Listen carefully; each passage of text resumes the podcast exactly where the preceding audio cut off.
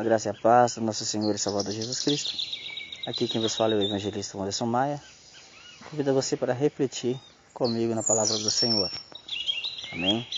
Evangelho de São, Evangelho de São Mateus, capítulo 13, versículo 52. Disse Jesus: Pois isso quer dizer que todo mestre da lei que se torna discípulo do reino do céu é como um pai de família que tira do seu depósito coisas novas e coisas velhas. Meu amado, minha amada, quando é que Jesus contou essa parábola? Jesus contou essa pequena parábola aos seus discípulos após ter pronunciado uma série de outras parábolas acerca do reino, antes de partir para Nazaré, a cidade em que ele nasceu. Qual é o seu significado?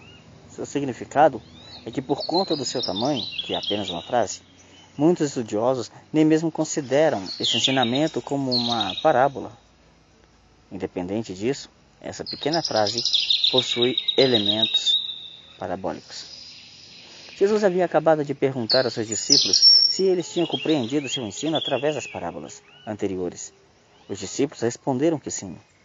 Jesus então disse que todo escriba versado no reino dos céus é semelhante a um pai de família que tira do seu depósito coisas novas e coisas velhas.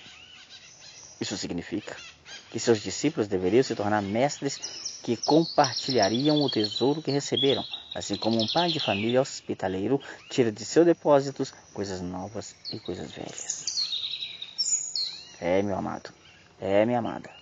Sobre esse aspecto, as coisas velhas significam a compreensão da antiga história da redenção que aponta para Cristo.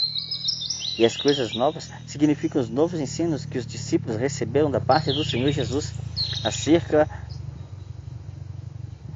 dos atos redentores que caracterizam a presença do reino de Deus. Concluir aqui para você refletir. Não se pode desprezar os velhos ensinos pneus novos, pois um deve ser interpretada à luz do outro. Esse ensino de Jesus é uma importante lição para todo cristão verdadeiro que serve como obreiro para a obra do Senhor. Amém. Que Deus em Cristo vos abençoe e fiquem na paz do Senhor Jesus.